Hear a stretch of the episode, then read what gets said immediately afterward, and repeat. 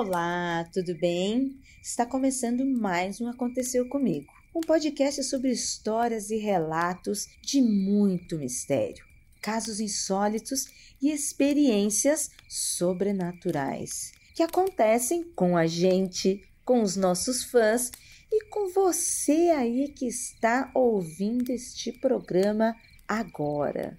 Eu sou Ira Croft e especialmente hoje com meu kit de proteção e investigação para descobrir, junto com a minha amiga que fala com os mortos, Juliana Ponzilacqua. Ó, oh, e vou deixar uma informação aí para vocês, hein? Morto é fofoqueiro. Olha, se tem uma categoria que é fofoqueira, é morto, viu? Então fica aqui com a gente que hoje você vai provavelmente saber muitas fofoquinhas. Sabe deixar uma pista pra gente seguir, né, Ju? Oh, é uma beleza. Bem, para seguir pistas, carregando o seu glamouroso chazinho e os seus muitos livros de pesquisa, Gabi Laroca. Olá, pessoal. Confesso que eu escutei fofoca e meus olhos já brilharam, porque eu pensei, hum, fofoca, gosto, quero mais. Bem, será que a nossa investigadora Jay Carrilho também se junta para uma fofoquinha do astral? Com toda certeza, acho que investigador é o quê? É aquele fofoqueiro que decidiu ter a carteira trabalhista, né? Ele falou assim: não, vou tornar a fofoca, além do historiador, que o historiador também é um, fofoqueiro, né, Gabi? Ele foi lá e falou assim: eu vou dar agora a carteirada de fofoqueiro, eu sou investigador. Que maravilhoso, hein? E que time que a gente reuniu, hein? Não quero falar nada, mas esse time aqui já promete, né? Mas Antes da gente começar, a gente quer agradecer muito você que está chegando agora. Se é a sua primeira vez aqui no podcast, muito boas-vindas. Aqui a gente lê relatos de casos insólitos, sem explicações, casos misteriosos, que são enviados por vocês, ouvintes, para comentarmos. E aí a gente faz isso com muito respeito, com muito carinho e sempre sai uma historinha paralela aqui que tem sempre alguém. Não é só o morto que tem fofoquinha, não, tá? Então, bora lá para as histórias? Longos dias e belas noites, estavam com saudade? Aqui o Andrei foi convidado para ler o nosso primeiro e-mail da noite. Bem, ele foi mandado por Rafael Baltazar, que é patologista forense e que está atualmente ajudando a polícia em um caso que diz que não pode revelar ainda. Bem, a gente entende, né, Rafael? Aí você deve estar tá se perguntando: por que, que alguém que trabalha com isso mandou um e-mail para acontecer comigo? A história é muito curiosa, pois além desse trabalho bastante inusitado, nosso querido Rafael é sensível aos mortos, isso é, aos espíritos, almas penadas. Mas se vocês acham que por isso o trabalho dele tem alguma colher de chá, tá muito enganado, ouvinte. Pois os mortos só falam o que eles querem. É o que o Baltazar diz. E ele diz também nesse e-mail que quer me convidar. Eu? Quer me convidar para quê? Assim como todos que estão gravando aconteceu comigo nesse momento e também a você ouvinte acompanhá-lo em sua rotina cheia de mistérios. Na realidade, essa é uma grande brincadeira que a gente pensou em parceria com o canal AXN para falar do mais novo programa criminal lotado de enigmas e reviravoltas marcantes estreia agora, dia 15 de junho, um dia depois da data de publicação desse episódio, a série Baltazar no canal AXN às 22 horas. Então, serão exibidos os dois primeiros episódios nessa estreia, um na sequência do outro, e você pode acompanhar novos episódios toda quarta-feira às 22 horas, onde os 16 episódios da temporada serão exibidos. E você já deve estar imaginando, é aquele clima, um crime, um mistério para ser resolvido. Baltazar, que é esse cara charmosão que está inclinado para achar as respostas, mas é aquilo. Nessa série, todos querem respostas, não apenas ele. Então, ó, cola lá no canal XN às 22 horas do dia 15 de junho e no restante das quartas para acompanhar mais uma série eletrizante do canal. E agora, vamos para as histórias.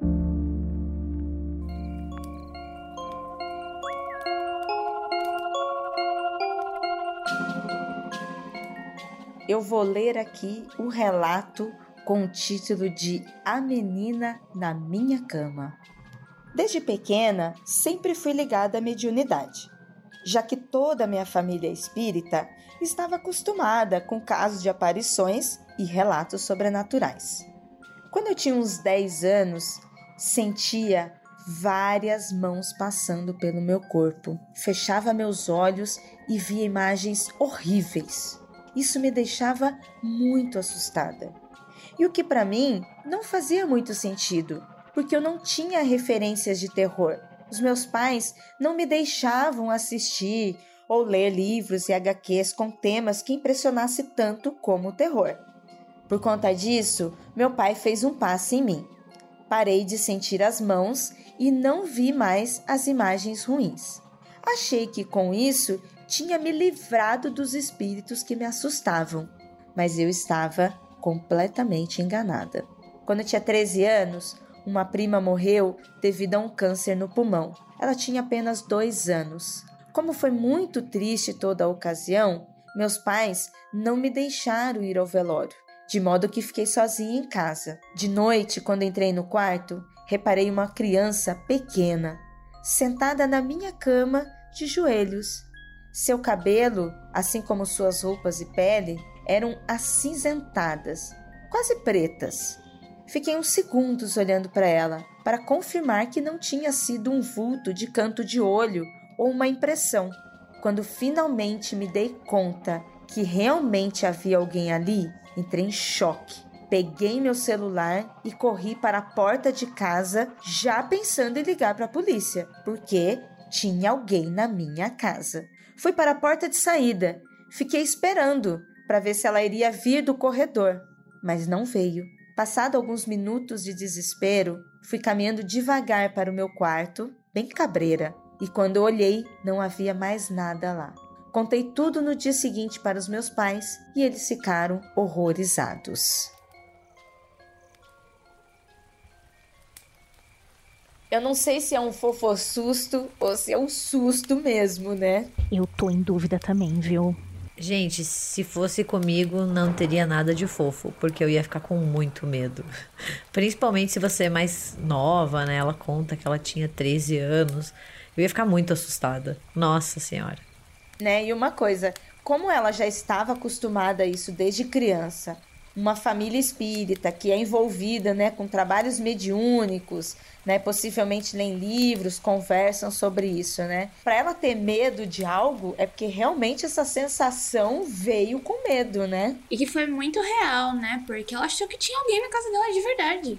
Tipo, ela não, não, não, Pelo que eu entendo, é que quando ela sentia essas mãos passando pelo corpo dela e ela fechava os olhos e via imagens horríveis, ela, ela tinha, ela conseguia discernir, né, o que era o outro plano material e o nosso plano, né? E esse realmente confundiu ela porque ela achava que era uma pessoa. Imagina, que medo. Ju, o que você falaria com esse espírito de criança? Eu vou confessar que com espírito de criança eu nunca conversei, tá? Mas deve ser um, um, uma tentativa ali, dependendo. Porque assim, né? Hoje a gente tem a criação das crianças que está ficando cada vez, né? Levando em conta que a criança não é só um serzinho que repete coisas, é um cidadão também, né? Tem todo aquele lance da, da educação muito consciente. Como é que eu vou abaixar para falar nos olhos da criança se eu não sei onde ela tá? nossa, nossa, Ju, total, que nossa. E se a criança estiver flutuando?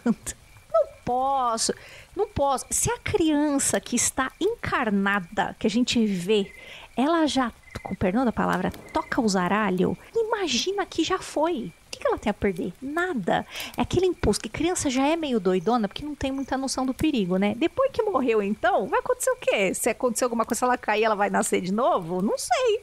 Né? Então, eu acredito que seja um diálogo um tanto quanto complicado com criança.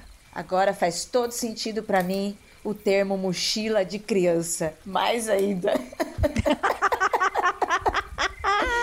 o que eu achei muito interessante nessa história foi que, sendo fantasma, espírito ou não, ela foi muito esperta. Ela, mesmo em choque, ainda ela conseguiu ter uma noção de sair do quarto, de pegar o celular. No caso, ela ligou para a polícia e chamaram um responsável, porque ela também era menor, né? e chamaram o responsável. Tem alguém na minha casa, tem alguém na minha cama. Parabéns, viu? Porque é assim que a gente tinha que aprender na escola.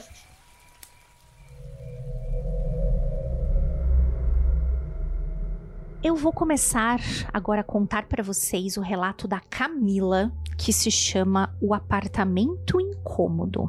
E a Camila diz pra gente que ela vai relatar uma das coisas mais bizarras que já aconteceram com ela até o presente momento. Então vamos lá. O ano era 2015, eu tinha 20 aninhos, estava no segundo ano da graduação em Viçosa e também um relacionamento sério com um namorado desde a época da adolescência.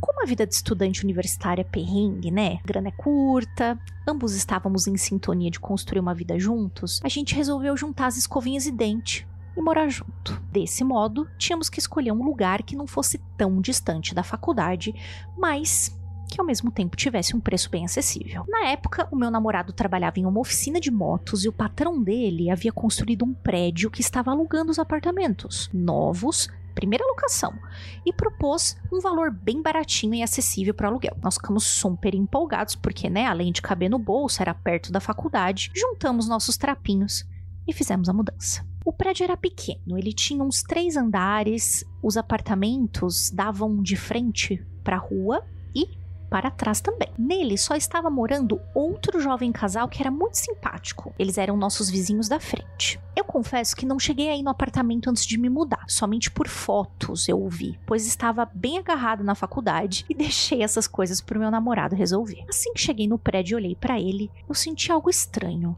um incômodo mas eu não falei nada para ninguém, porque o prédio tava limpo, recém-construído, pintado, cheirinho de tinta, não fazia sentido aquilo tudo. Deixei para lá porque devia ser coisa da minha cabeça. Ficamos com um apartamento na parte de trás. E assim que eu entrei no apartamento, não me pareceu ser o lugar mais acolhedor, pois aquele incômodo persistia. Algo prendeu a minha atenção de imediato na parte da sala que ficava um encontro de paredes e tinha o que parecia uma emenda que fizeram ali colocando mais algumas fileiras de tijolos do chão até o teto, formando uma estrutura retangular. Eu olhei fixamente aquilo, passei as mãos, perguntei pro meu namorado: Isso aqui não é estranho? Ele disse que não, que fazia parte da casa. O tempo foi passando, a casa foi sendo ajeitada, aparentemente tudo certo. Às vezes aquele sentimento de incômodo vinha, mas eu já o afastava tentando pensar em outras coisas. Tempo vai, tempo vem.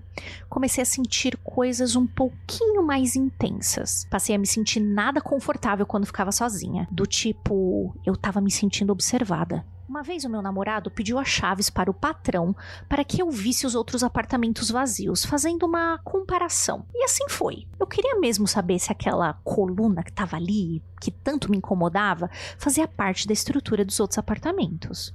Como eu suspeitava, não, não fazia. O nosso apartamento era o único com aquele elemento a mais. Tentei conversar com o Lucas sobre isso, como era estranho ter aquela coluna, aquela espécie de coluna, e que achava que algo tinha acontecido onde morávamos. Como ele era cético, ele não botou muita fé e achava que era algo sobre minha adaptação com o local, enfim. Um tempo depois, somando com o que eu estava sentindo, eu e ele começamos a nos desentender. A gente tinha brigas do nada, sem grandes motivos, e isso começou a gerar uma raiva enorme nele. Até que uma vez eu meio que surtei. Eu não aguentava mais e morarmos juntos ficou insuportável. Algo tinha minado nosso relacionamento e a gente resolveu se separar. No total, a gente morou seis meses juntos.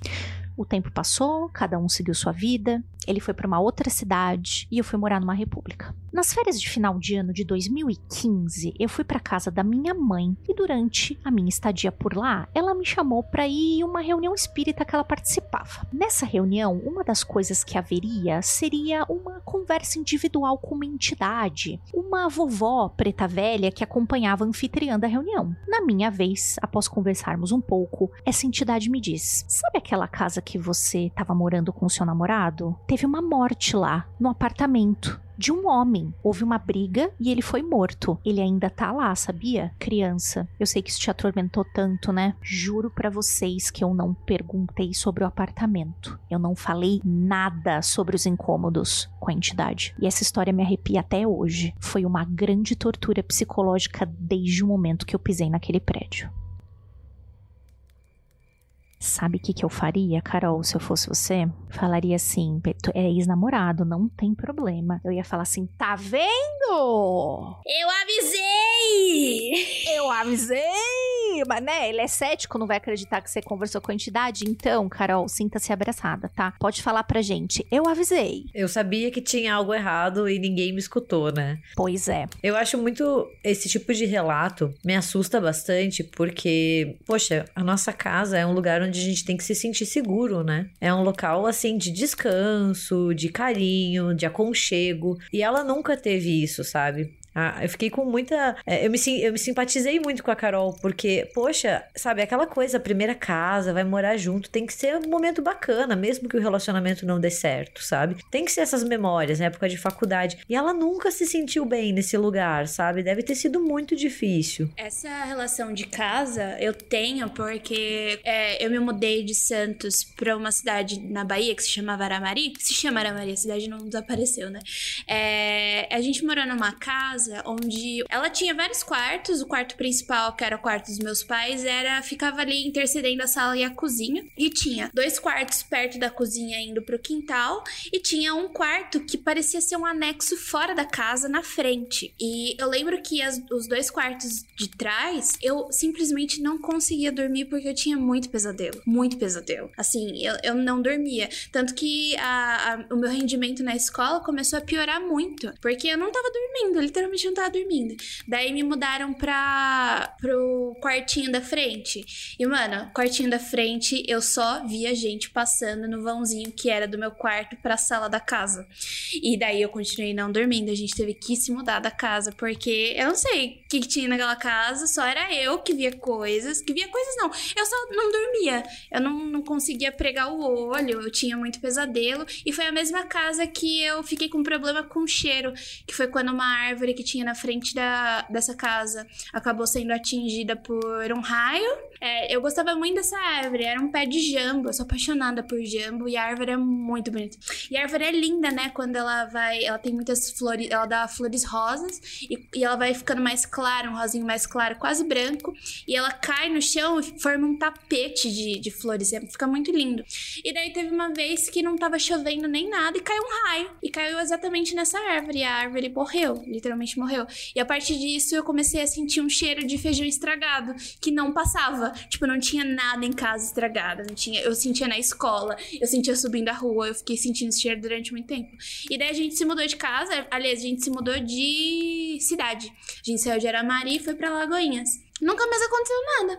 Passou. Nossa, mas eu também, eu fiquei muito assustada e muito comovida com a história da Camila.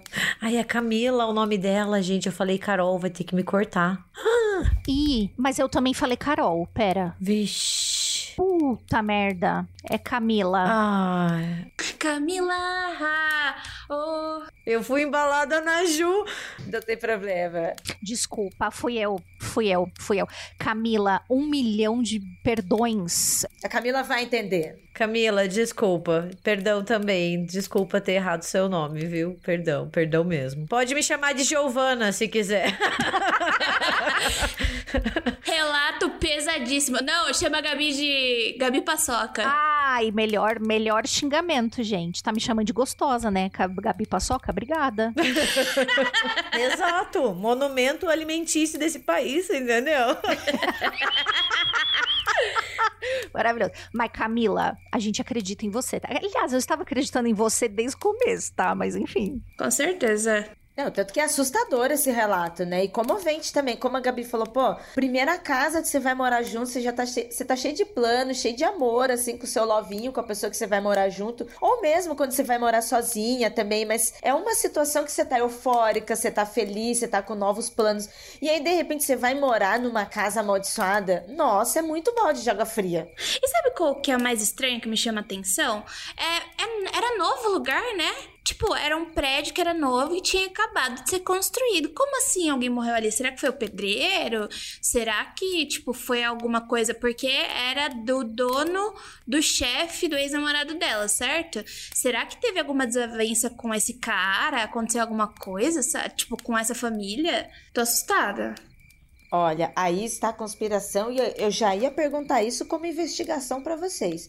Porque, além do relato da, da vovó preta velha, que confirmou para ela depois, né? Confirmou depois. Mas ela estava sentindo várias coisas. Inclusive, ela estava achando estranho uma tal é, saliência na coluna do apartamento dela. Pronto, para mim já tem um corpo enterrado ali. Já, ó, já vamos abrir. Eu também pensei nisso. Nossa, será que tem um corpo? Honras. Pois é, eu também fiquei pensando nisso. Porque ela, ela começou a falar desse encontro de paredes, né? Com essas fileiras de tijolo, esse remendo, né? Que eles fizeram ali. E sei lá, gente, será que não tinha alguma coisa ali dentro? Porque só o apartamento dela tinha aquilo, coisa estranha. Nossa, será que emparedaram o cara? Nossa, que terrível. É óbvio que ela ia sentir alguma coisa. Ó, e eu também tô brava com o cara que não relevou nada, né? Só ignorou tudo que ela tava sentindo. Achei insensível. É, mas tudo bem, ela não tá mais com ele. O crying é dele, né? Exatamente, exatamente.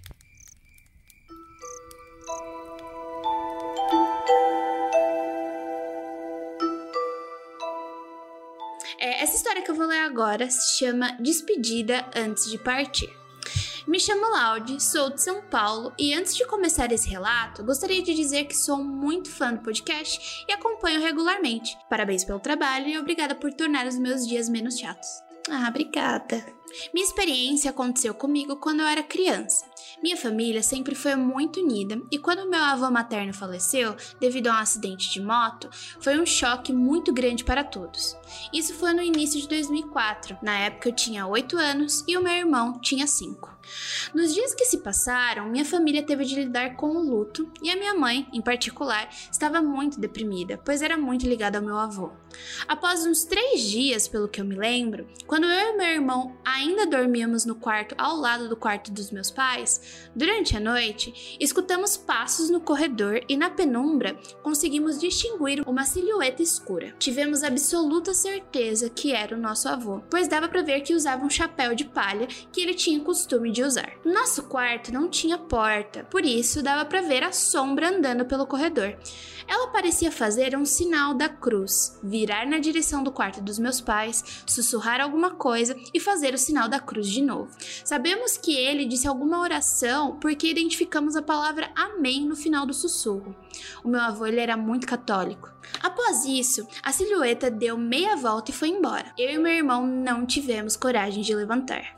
De manhã, minha mãe comentou no café da manhã que antes de dormir pediu uma última benção ao meu avô e sonhou que ele chegava no céu. Quando eu e meu irmão contamos o que vimos, ela chorou e disse que estava se sentindo consolada por saber que meu avô não esqueceu de abençoar ela antes de ir para o céu como ela tinha pedido. Eu me considero um cara agnóstico e acredito fortemente que realmente vimos a aura ou a alma do meu avô se despedindo de nós antes de partir de verdade. Também tenho certeza que não foi uma paralisia do sono ou uma alucinação, pois o meu irmão também viu da mesma forma.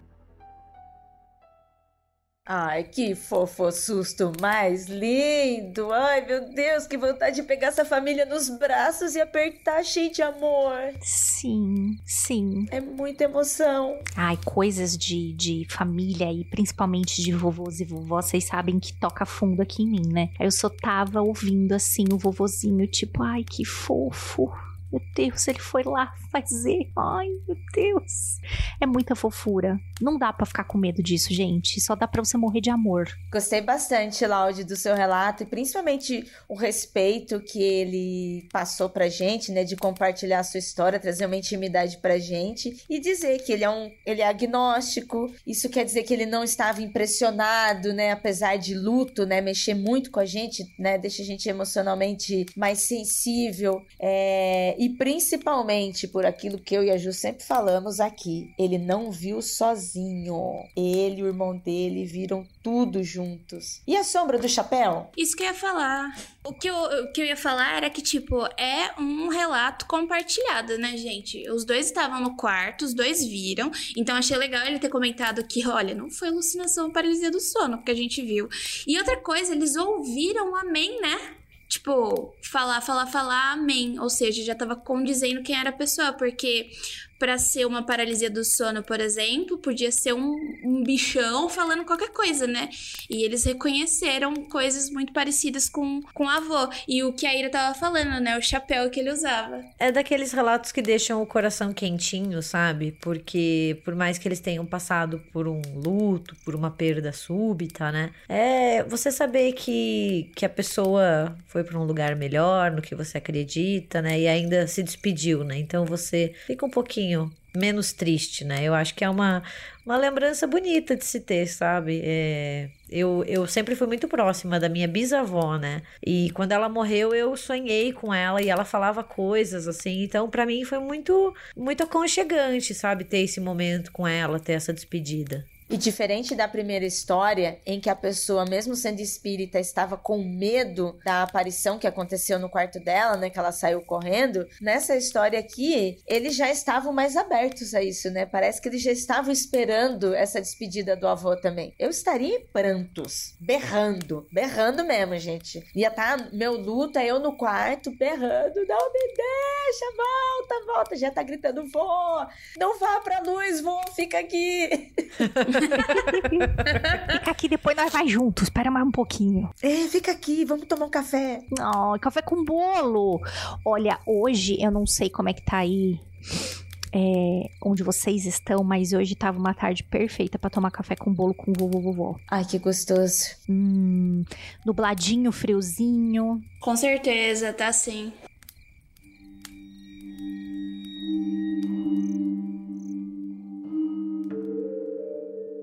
Eu vou ler o relato do Lucas, que veio contar pra gente uma história que ele vivenciou há alguns anos com os seus amigos. E o relato se chama A Casa em Montes Claros. Morava em Montes Claros, Minas Gerais, na época, e sempre acampávamos na região. Uma vez, eu e mais quatro amigos fomos em um parque estadual que foi tombado como reserva ambiental.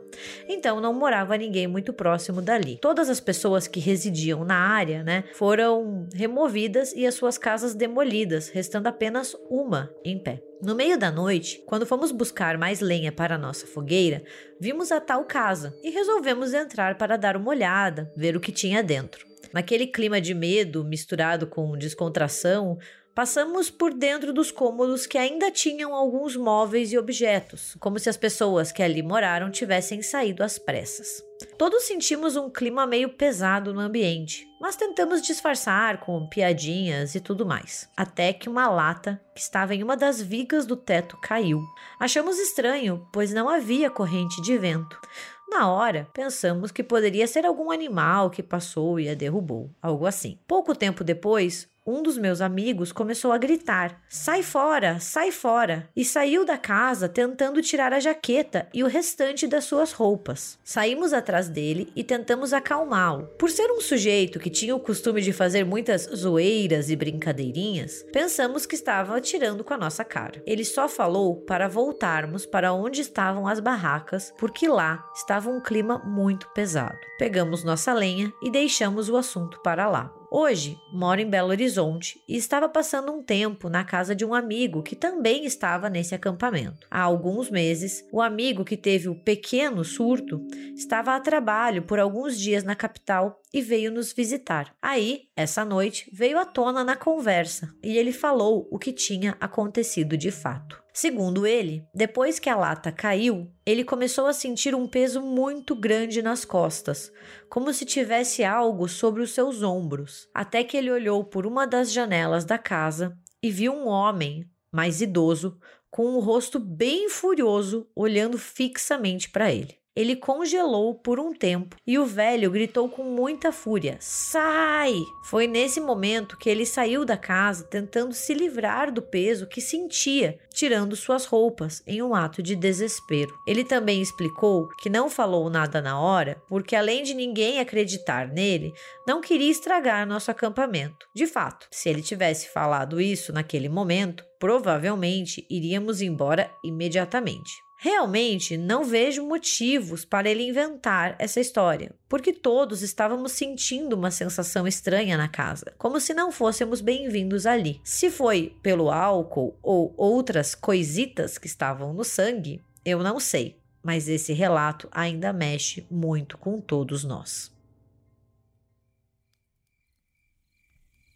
Só quero dizer aqui para vocês ouvintes que o Lucas, o Lucas Balaminuti aqui do Mundo Freak, está neste momento, ele e a Ivy, passando férias em cabanas, em casas abandonadas, em florestas, em parques ambientais como esta. Hein?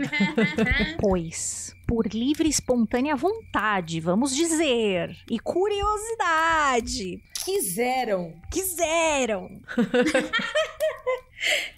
E ainda levando. E ainda levando podcast de terror pra ouvir, véi. As ideias erradas. Que saudável, né? Que mente mais saudável, né, Lucas e Ivy? Que delícia. Eu achei bem assustador também. Achei bem assustador. Eu acho que, ó, nos... tá certo. Eu também entendo que poderia poderia rolar umas dúvidas. Por exemplo, se eu estou com a Jay e a Jay sai correndo de uma casa, tirando as roupas, gritando sai pra lá, eu vou, o que que tá acontecendo, Jay? Mas se a Ju, que fala com os mortos, sai de uma casa dessa gritando sai pra lá, eu vou sair correndo junto. Não tem quem me faça ficar. Ah,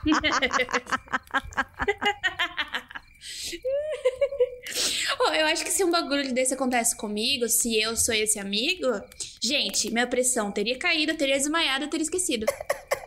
se eu não vi, não aconteceu, né, Jay? Não vi, não aconteceu. Tô desmaiada. É sempre assim. é- Esses dias eu postei no, no Twitter duas é, frases que são comuns de eu falar aqui em casa. Tipo, é, Snow, você tá dormindo, de olho aberto você tá morto? E a segunda é, Ventania, pelo amor de Deus, para de latir pra parede porque não tem nada nela. Então, se eu não tô vendo e o Ventania tá latindo, é o Ventania que tá doido, entendeu? Ele tá vendo coisa que não existe. Ele t- não tem nada a ver com isso. Eu simplesmente cato meu cachorro, vou pro quarto e tranco a porta. Acabou. não tem o que fazer. Gente, Jay, o, o Puff, né, que é meu cachorro, ele tem agora uma mania. Ele solta um único latido pro nada. Um, gente, é um. E assim, é muito aleatório. Às vezes é enquanto ele tá comendo, às vezes é quando ele tá no meio da sala, sabe? E é pro nada. E eu fico pensando, será que a nossa casa está sendo habitada por algo que eu não consigo ver? Puff, você sabe de algo que eu não sei?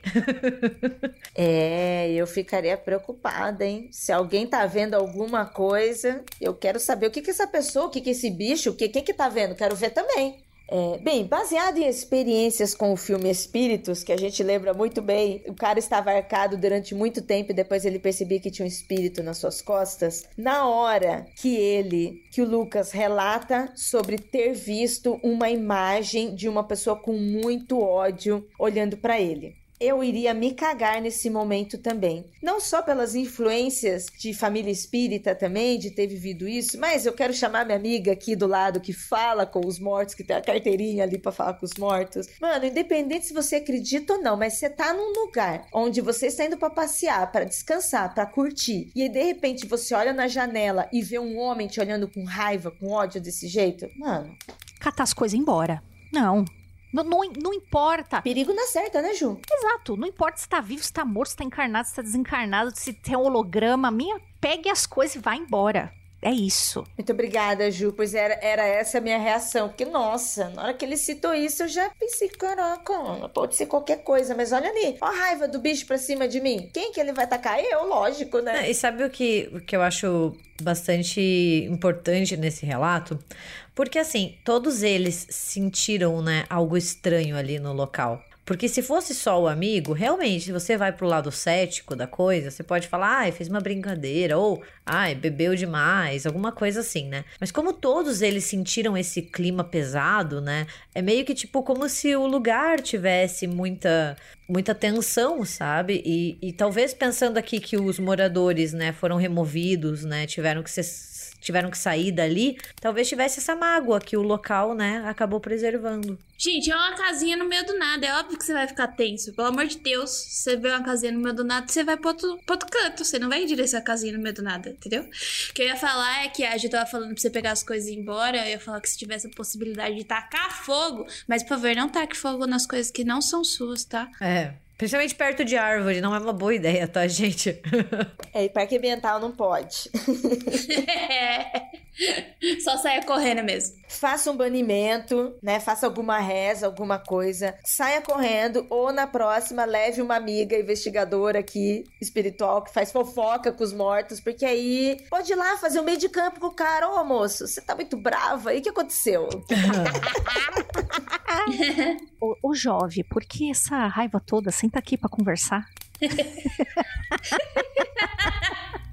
Eu consigo ver a Ju. Ô, seu, seu moço, seu, seu coisinho, vem cá. Vamos conversar. Não, essa galera nunca assistiu Bruxa de Blair, né? Porque uma casinha no meio da floresta. Pois. Você acha que eu vou ver o que tem? A Jay tava falando, eu fiquei pensando, Bruxa de Blair, que que eu vou lá ver o que tem, entendeu? Não, obrigada. As ideias de Jerico, né? As ideias de Jerico, não tem como. Então, olha uma casinha lá, onde todo mundo foi obrigado a sair desse local. Vamos lá ver? Não, vamos.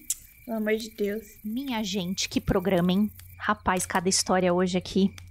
Teve de tudo, fofo susto, teve pega suas coisas, sai correndo, teve eu avisei, né, que é um clássico.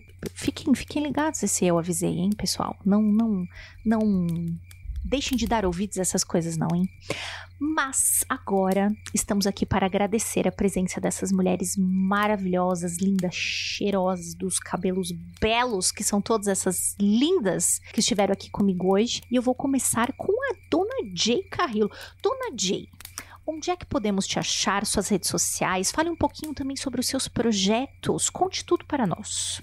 Então, vocês podem me encontrar na, no Twitter. Eu ia falar na Twitch. Não, Twitch é só a Juliana Ponzelaco, a rainha da Twitch. É, no Twitter e no Instagram, como Jean Grey. É, lá ou no Instagram, eu geralmente tô falando sobre livros, mostrando meus cachorros, enchendo o saco do pessoal. É, no Twitter eu tô reclamando da vida e também falando sobre os meus cachorros. E você também pode me encontrar no Mundo Freak falando sobre alienígenas ou agora no podcast novinho, especial que eu fiz pra vocês, que é o Criminologia Aniquiladores de Família. O segundo episódio já saiu. Acho que quando sair esse, esse Mundo Freak, a gente já vai estar indo pro terceiro episódio. O segundo episódio deixou todo mundo em choque, que foi pesado. Então fica aí, as coisas vão degringolando, vão ficando mais pesadas conforme a gente vai chegando no último episódio, porque vão ser só cinco episódios, tá? Um especialzinho que eu fiz. E eu acho que é isso. Muito obrigada mais uma vez por terem me convidado pro Aconteceu Comigo, contar essas histórias maravilhosas pra ficar com medo, claro, na hora de dormir. Mas, né, a companhia é sempre válida, é muito gostoso estar aqui com todas essas mulheres maravilhosas. Então agradeço mais uma vez pelo convite. Muito bem, não vocês não percam esse projeto maravilhoso da Jay. Estamos com ela aqui, a doutora belíssima, inteligentíssima, de garbo e elegância. Gabi Laroca, conte pra gente quais são suas redes sociais, quais são os seus projetos, onde podemos te achar, conversar com você. Ai, gente, eu que agradeço o convite para estar aqui com vocês, lendo esses relatos, é sempre uma delícia. Principalmente porque eu não vivenciei a grande maioria deles, porque senão eu ia ficar com muito medo, eu sou muito medrosa. Mas vocês me encontram no Twitter, no Instagram e agora eu também estou no TikTok, entendeu? Agora eu estou tentando ser jovem, o que é muito difícil, porque é um choque geracional muito grande. Mas eu tô nesses três lugares, como Gabi M. Laroca, com dois Cs, vocês me encontram lá. Eu falo bastante sobre cinema de horror, eu falo sobre livros. Assim como a Jay, eu posto foto do meu cachorro, que é a verdadeira estrela das minhas redes sociais, né? Mas a minha, a minha especialidade é cinema de horror. E para quem quiser escutar, gosta assim de um, de um horror, gosta de um filme, toda quinta-feira no RDM Cast, que é um podcast dedicado ao horror nas suas mais variadas facetas, na cultura e na história. E volte e meia também tô no Mundo Freak, então vocês me encontram lá também. Muitíssimo obrigada, Gabi. E agora ela, a primeira dama, a rainha da porra toda do mundo freak, Ira Croft. Como podemos te achar nas redes sociais? Como podemos conversar com você, seus projetos? Conte para nós tudo, tudo. Ah, ouvintes, que maravilha estar aqui com vocês. Que maravilha estarmos lendo os relatos de sustos, fofos sustos e muito, muito medo. Bem, eu estou no Twitter e no Instagram como iracroft. Estou aqui no Mundo Freak e essa semana, especialmente essa semana, eu estou indo lá para a casa de Juliana Ponzilacqua para ouvir os mortos, hein, Ju? E pois é, porque a gente combinou de assistir juntas a estreia de uma série belíssima daquele canal. Eu não vou conseguir fazer aquela voz bonita do locutor da AXN, mas eu vou tentar. Ó, lá na AXN essa semana tem estreia de episódio duplo, dia 15 de julho, às 22 horas, de uma série chamada Baltazar. E ó, se você é fã do Aconteceu Comigo, meu amigo, minha amiga, minha amiga, você vai amar Baltazar, você confia em mim. E aliás, tem episódio duplo, tá? Dia 15, não se esqueçam, começa às 22. E toda quarta-feira, 22 horas, tem episódio novo de Baltazar. Eu já estou ansiosíssima, porque quando eu li a sinopse, eu falei: hum, que delícia, vai ser minha série de conforto. Juliana, qual é a sua série de conforto? É assistir pessoas conversando com os mortos. É isso, não é mesmo? Então a gente convida vocês também a assistirem e quem sabe combinar, né? Falar com a gente ali nas redes sociais também o que, que vocês estão achando, tá? Então eu e a Ira já vamos combinar de assistir juntas. Já tô, viu, Ira? Já tô pegando a pipoca aqui. Você traz o refri para nós. Uma delícia, é o lugar que eu quero estar para falar com fantasmas do lado de Juliana, tá? E se você ouviu a gente até aqui, muito obrigada. Obviamente, estamos muito felizes que você está aqui conosco. E você fala assim: "E Ju, eu tenho um relato aí para contar, viu? Ou é meu, ou é da minha família. Por favor, escreva pra gente. contato@mundofreak.com.br e lá no campo do assunto você coloca o título da sua história e coloca aconteceu comigo, porque assim é muito mais fácil das nossas pauteiras olharem lá e falar: "Hum, ninguém perde a sua história", tá bom? Obviamente que pode ser anônima, mas se você quiser, coloca lá o seu nome, coloca a sua cidade. E a gente pede também, por gentileza, que você escreva lá no final do e-mail que você autoriza o uso e a divulgação da sua história, tá bom? Muitíssimo obrigada. Um beijo para todo mundo que ficou até aqui com a gente e vamos assistir a série porque agora eu tô curiosíssima, curiosíssima.